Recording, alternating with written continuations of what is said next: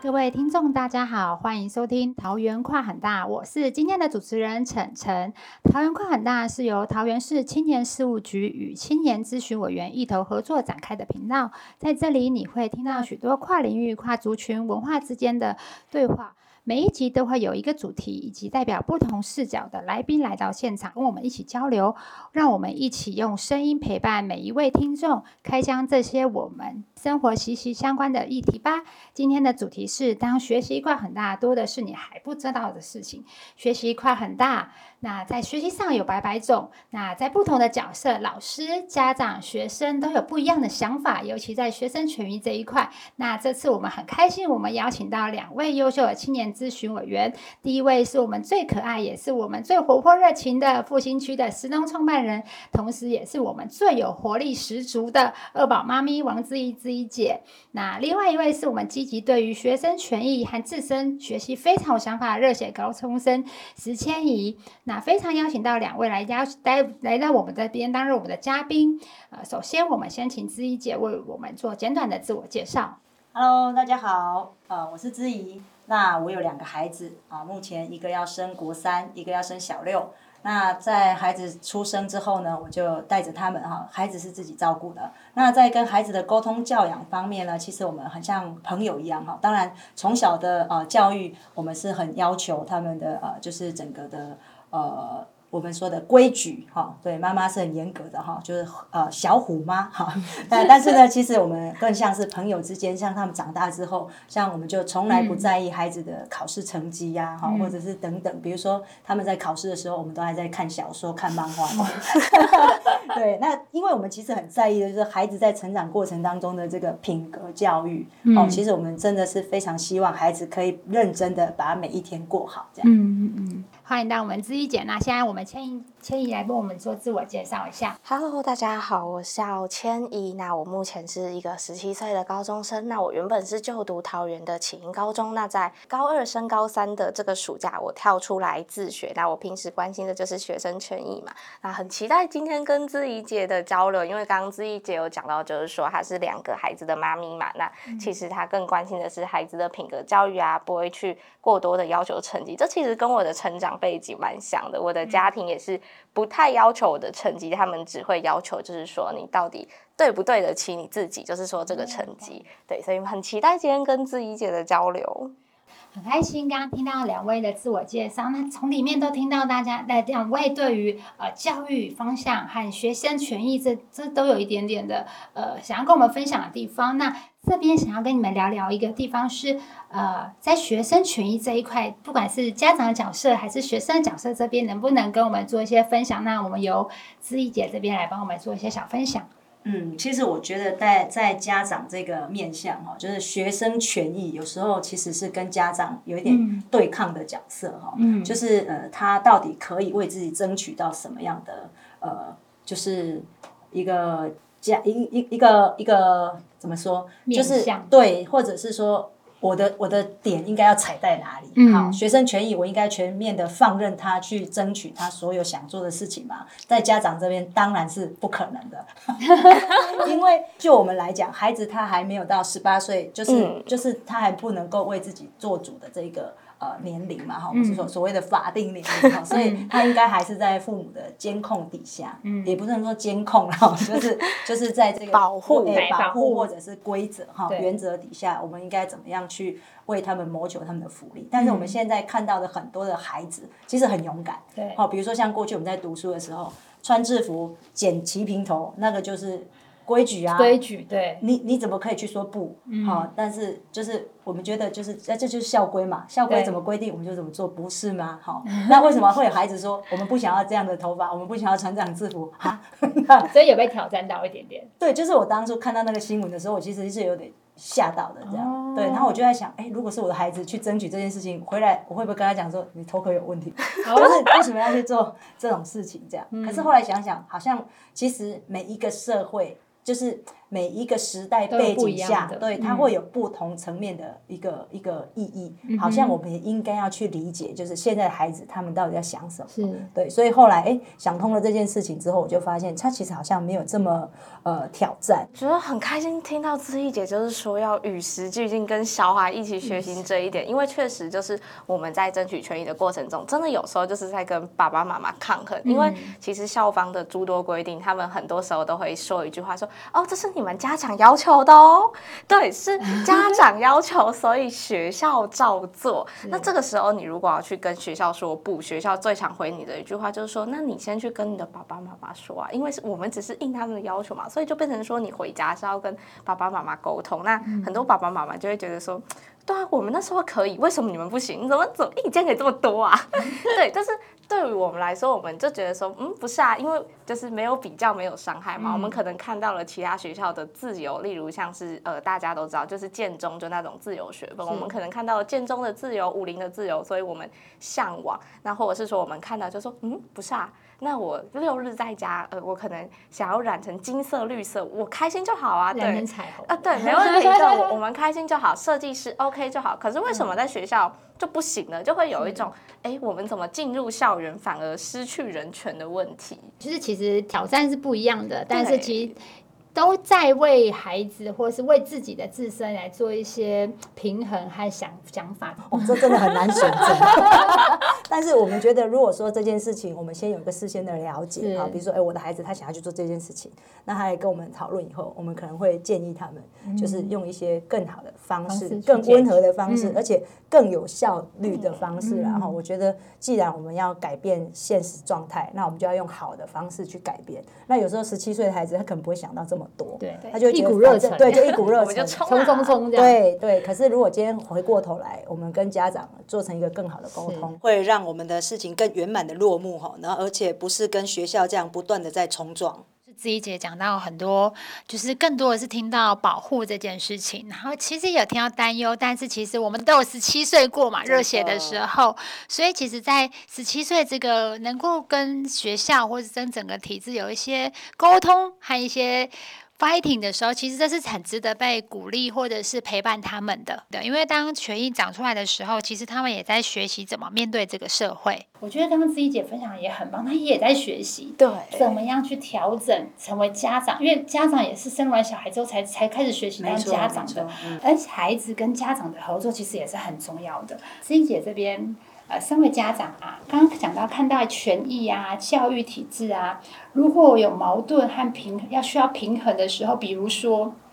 就是像我之前啊，小时候的时候要签联络簿这件事情，呃，我妈妈都叫我自己签，因为原因其实是她觉得这是我自己要负责的。就是在家长那个角度是，他觉得这件事情是要提醒我自己写功课，我应该要自己负责，所以他就拿了印章叫我自己盖。但是我妈妈还是会看那个啦，很重要的地方，嗯只是她她是跟我说，这是你自己要负责的。那哎，我不知道，假如说这件事情也发生在自己姐身上，或者是有什么样的矛盾，和你想要的教育给孩子的教育是不一样的，那跟他的学生权益可能也有一点点冲突、矛盾的时候，呃，你会怎么样去平衡这样的矛盾？嗯，其实像现在联络部，大家都在思考，就是这到底是孩子的功课还是家长的功课哈？对。但是其实有以我们当家长这么多年的一个时间，我觉得其实呃联络部跟呃应该是说学校跟家长的一个沟通的途径啊。但是呢，这就很有趣，因为这个沟通途径是由小孩带回来的，嗯，对不对？那如果小孩不想被爸妈看见，那这个沟通途径就等于无效。嗯，对，但我觉得现在的社会呢，其实也很有趣，就是我觉得老师很辛苦哈，在这边真的要跟老师说一声辛苦辛苦了了，这样就是即将到来的教师节，老师也真的很辛苦、啊，真的很辛苦，因为你看现在老师他必须还有班群欸对，就是除了他认真的教学以外，他还要顾班群，就是哎现在。还有 Line，对，就是赖群啊，就是好辛苦哦。就是啊，我们今天比如说啊，我们已经超完联络部了，以前只要联络部就好对，以前只要联络部，现在还有来班群可。是我觉得这个班群就是因为联络部的功能失效了，可能因为这样子怡姐讲的，小孩不想给爸爸妈妈看，对对，但是可能有很重要的事情，老师就一定定要告诉家长，所以他才搞了这一个班群出来。对，所以其实在，在这个班群的过程当中，其实我们也常常在思考一件事情，就是现在老师也真的太辛苦了哈。就是你除了联络部好，那联络部失效了，那就是就班群。但是现在就是我们回到刚刚的问题，就是这件事情的责任到底在谁身上？好，比如说今天学校有活动，要通知孩子穿呃制服哈，或者是有相关的一些配件的时候。那其实我已经通知过孩子了，嗯，那这时候孩子就是你知道，有时候就是二二六六，老师讲讲了一百，然后他听了二十，听了六十这样，然后那这个时候应该要怎么办？好，所以其实，在在我们在平衡的这个过程当中，当然我们还是希望孩子自己的事情他应该要自己负责，嗯，但我其实也听过，就是呃，其实我是很支持老师去处罚我的孩子，比如说他今天交代的事情，然后他自己就是。忘记忘了，忘记了哈。对，但因为老师其实是不希望我们为孩子送书本、送什么他该做的东西到学校去的。对，但是呢，我其实之前也听过，呃，就是另外的家长的声音，他说：“那这样不就变相的我们自己逼死我们的孩子嘛？”这样，然后我想，哇，这好像又是另外一个就是面向的问题，就是好，今天我到底应不应该成为孩子的救星？这件事情，因为老师不希望的原因，是因为这样你可能会造成他的依赖，就是以后他反正不管嘛，我只要没妈妈会送，爸爸会送，对，反正就是家里会有人帮我处理这件事情。可是后来我们做了一个比较，就是沟通，对，就跟孩子沟通了一件，我觉得这件事情他还是有他中庸的做法，比如说，我就告诉孩子，我说这件事情其实是你的责任，嗯，好，但如果今天。妈妈刚好有顺路要出去，会经过你的学校，可以那你向我求救了，我是会愿意帮你这个忙的，因为我没有就是呃特别跑一趟，好。那所以在这件事情上面，你就要有把握，就是你忘记的那一天，刚好我有空出去。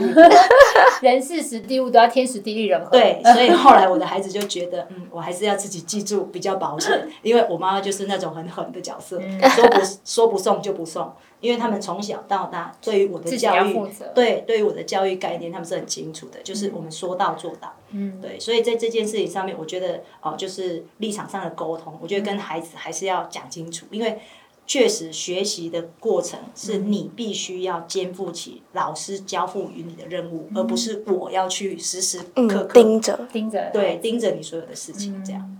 哇，你真的是很明理、很能沟通的家长，然后站在我觉得。老师应该也很喜欢这种家长，哎，对，对，因为很明理的，比如说你刚刚说可以小小的处罚一下孩子他的忘记，然后也听到就是哇，你中间其实做了不少努力，努力跟沟通孩子之间，你要还要告诉他说，我不是在侵犯你的权益，而是我要告诉你这是你的责任。哎，那我想问千怡这边，哎，那你这样子，假如说你刚刚讲了你去 fighting 嘛，那么多的要倡议这件事情，你的家长是？你要怎么跟家长说然后？或是你要怎么样？可能多多少少了，我不晓得会不会有一些小小的冲突，他不能理解你，或者是甚至你旁边的同才，他可能会觉得，嘿，你干嘛？就是你你怎么为什么要去做这件事情？那你在过程中这样遇到矛盾和呃不不不不被理解的时候，你该怎么样去做？平衡啊，还面对这件事情，其实同才是最多的，因为当你只要一不在学校，就他们就会问说：“哎，千怡，你昨天去哪里？去干嘛？”对，甚至有时候是你转发个新动，他们就看到嘛。那有时候就跟他说：“呃，没有啦，我就是跟学校怎样怎样。”他们可能就会跟你说。有必要吗？没有必要啊，就就好好念书就。对啊，就好好念书啊，对嘛？就是，哎呦，不能染头发，有这么辛苦吗？对不对？就不要染啊，毕业后再染啊，晚个三年不迟啊。对，何必呢？真的不喜欢就不要念啊，你转学啊。最常听到就重言了。那觉得你们是头头，就班上头痛头痛的。其实会，他们就会觉得说，我们就这种学校最爱出风头，然后学校也会觉得，就是我们就这种问题分子，只要学校一收到这种哦检举公文，他们可能心里就是想。啊，这应该就是某班某学生了，就是他们心里都会有那个标签，就就把我们贴上去。但是我觉得这个就是真的要去沟通，就可能要跟他们讲，就是说，可是你不会觉得很奇怪吗？为什么其他学校可以，我们不行？而且可能呃，教育部也说啦，是 OK 的。啊那我们学校到底在坚持什么？而且会不会他们坚持的东西其实是很没有道理的？对，那就是跟他们去讲。可是有时候真的就是讲不 讲不会动啦，就这个毕竟 冰山也不是一天就造成的，还需要很多时间去沟通。对，但家里的话就比较随心一点，家里的话就爸爸妈妈对爸爸妈妈他们不太会过问。第一个可能是因为他们工作忙，再来是他们。可能就觉得说，哦，这个没有犯法，OK，那你就去做你想要做的事情，我不过问。对，甚至有蛮有趣的是，我那时候选上青资委的时候，他们都不知道，是我拎着那个青资委的东西回家，然后他们就想说，嗯，什么东西？因为我那时候在吃饭，然后就把东西放在茶几上，然后他们就说什么东西，翻来看，看到拼图才翻，啊，我女儿是青资委哦，对。光荣就是很对你感到骄傲吗？这个我就不知道，但他们是很惊讶。已经有很多就是对呀，你的那个头衔，他们可能也不觉得。他们那时候就是很惊讶，然后就想说啊，你到底在干嘛？你怎么我都不知道？对，就会跟他们讲一下，但是也会遇到他们不支持的，像是什么呃，可能跟学校就是说福音应该要开放啊，或是前阵子的公投议题，十八岁公民权就不见得家里家里是会支持的。对立，或是跟你去分析不同的他们的立场。对，那其实听到，其实你们的不管是学生还是家，都有不同的遇到要面对的难题。不管是同才，同才一定有很多很多的声音，然后学生家长之间更更多的要沟通的，哇，错综复杂。你哎，两位辛苦了。其实这边刚刚其实最前面，我们也很好奇一件事情啊，就是。因为在学生有学校体制内的教育方法，然后你有提到说，哎，你有一个自最近申请到自学，那其实自学这一块其实是蛮最近还蛮夯的议题嘛，对，那其实也蛮慢慢开始有人朝向这样方式的学习。那我们想要听听刚刚讲的比较多体制内的，那现在我们来聊体制外这件事情那有你你先这边帮我们分享说自学这一块有没有？我们需要想要现在想要做自学这一块的孩子们，也可以取有的管道呢？还是你这边也可以分享说，你为什么想要选择自学？哎，其实选择自学是在学校有一段小故事，对，但是后面就是觉得，嗯，自己其实不太适合学校啊，包含去做这么多，其实有点算是冲撞体制的事情，就发现，嗯，好像比较适合体制外，就走出来。那我觉得选择自学也是算我的一种权益，因为本来我们就有资格选择我要怎么呃什么样的教育方式，不论你是呃去学校，还是说去所谓的实验小学，还是说你在家自学，或者是说跟团体自学，都。这都是我们可以选择的。那我觉得要选择自学，最重要就是要确定你要做什么。你如果不知道要做什么，那我觉得可能待在学校比较好哦。对，虽然我们现在会听到一种说法，就是说，可是学校就是很罐头啊，台湾就是什么填鸭式教育啊。可是很现实的一面就是。呃，它叫做实验教育。为什么叫实验？就是因为它没有一个确保的成果。你出来，你可能很好，你也可能很糟糕。那你在体制内，对你可能最糟糕，你就是一个罐头。可是你出来体制外，你如果糟糕了，你可能连罐头都不是了。对，所以我觉得，那你还不如就是说，可以留在学校。那如果说好，我已经确定，就是我已经知道我要做什么了，你要出来，那就是要去申请自学嘛，就是跟你的呃主管机关申请，看你是属教育局管的还是。是什么国教署？那他会要求你，就是要排出你的进度表、你的课程表。那这时候你就要去规划你一天。应该要怎么安排？你应该几点起床，然后几点结束你的读书计划，然后也开始在盘点你身边有什么资源可以用。那有我，这是我之前听到的一个迷因，学校同学问我的，他就说：“嗯，自学不是要家长都是老师才可以吗？”家长要多一个角色。对，就是他们觉得说在家自学，所以爸爸妈妈就是你的老师，所以爸爸妈妈应该是老师，并且是能教你的老师。意思就是说，如果我今天可能我要学美术，我爸爸妈妈就可能。必须对，要是美术老师，就是他是要能辅佐你的角色。可是其实，在自学他是没有这样规定的，他就是他没有要去要求家长这么做，他就是全权放给小孩，就是把你当一个大学生在养，只是你是一个。没有学校的大学生，大学你还会去选课嘛？然后教授还会盯你，就是说，哎，同学，我们要期末考喽，同学，我们要交作业，我们要交报告。但自学的话，就是完全没有，不会有学校给你资源，所以这时候你真的就是要开始去认真盘点你的资源，你的社区有什么资源，政府给了你什么资源，或是你自身家庭能给你什么就近的资源。如果你爸爸妈妈是老师，那皆大欢喜，对，那更好。那没有的话，就是开始就是，哎，你们朋友啊什么的资源都要搬出来。对，所以这时候也是要去开始思考了。自学有很多不一样的挑战。那你刚才提到家长好像有不同的新角色要开发解锁喽。那思怡姐这边可以为我们分享一下，就是假如说你的孩子也想要学习自学，那你的担忧和你的想法可以给我们分享一下吗？嗯，其实我在想啊，如果我的孩子哪一天跟我说他也想要自学，我觉得我应该会挺赞成他的决定哦，因为其实像我们从小就带着他们啊，就是。呃，孩子我自己带嘛哈，对，所以其实，在整个呃他们成长的过程当中，其实我们也扮演了非常非常多的角色哈。所以其实，在他们整个成长的过程里面呢，我们也是每一天都竭尽所能的帮他们安排了非常多的一些学习的一个历程哈。就是今天可能是观察小动物啊，然后明天可能是要去挖竹笋，然后后天可能要去菜园除草啊之类等等的一些，其实他们的生活都是非常的呃，就是。有一些节奏在的哈，而不是让他们荒废了每一天很很重要的这些二十四小时哈。所以其实我觉得啊，自学对于有规划的一个呃。有时间规划的一个呃家庭来讲啊，我觉得它是一个蛮棒的一个状态，而且其实可以相对性的增加很多亲子沟通的时间。好，然后就是在整个成长的过程当中，因为我我刚一开头就有讲了嘛，我希望我的孩子在每一天都过得非常的充实而且快乐。嗯，所以如果在自自学的这一个选项上面，他是有兴趣的，我觉得我们应该会支持他的做呃做法，好，并且去呃就是。大力的哦，去协助他在整个成长的过程当中，整个学习的呃呃状态，哦，就是让他可以真的往他自己想要的人生去迈进哈。所以我觉得，哎，自学这一块，呃，对于未来的孩子来讲，他可能是一个非常棒的一个。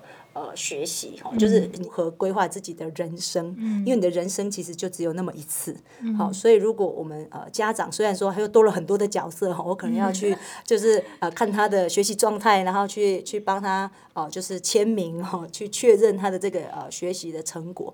但我觉得，如果这件事情可以让我的孩子他的人生过得更有意义的话，我觉得这是呃。呃，我觉得应该要去支持，而且应该要去落实的一个一件事情，所以其实我蛮支持这件事的。哇，很棒哎！因为其实，在我们这个社会里面，要去支持孩子自学，其实。多多少少基本上都是很担忧的，我我觉得心脏要很大 颗，对，就是家长爸爸妈妈来说是一个没接触过的领域，对，所以爸爸妈妈其实也在里面跨很大的学习，对，这其实很开心听到呃不同角色学生还有自己姐这边家长的角色，虽然我们现场没有老师，但其实很开心的是，我们其实有体谅到老师很多很多不一样的角度去思考，他在沟通过程还有跟家长和学生的角度去做调整，那我觉得很。开心，你们分享从最前面的学习，就是学习过程中的 fighting，就是学生权益的 fighting，到后面开始慢慢的家长端开始慢慢有一些不同的期待和改变，然后到最后我们。到了体制外的自学，自学里面有好多好多我们值得去思考和探索的地方。那这件事情其实是值得去被鼓励的，还希望未来的体制也会更完善。那很开心这边邀请到我们知一姐，还有我们千怡来来为我们的学习块很大来跟我们做这些分享，谢谢大家，谢谢，拜拜。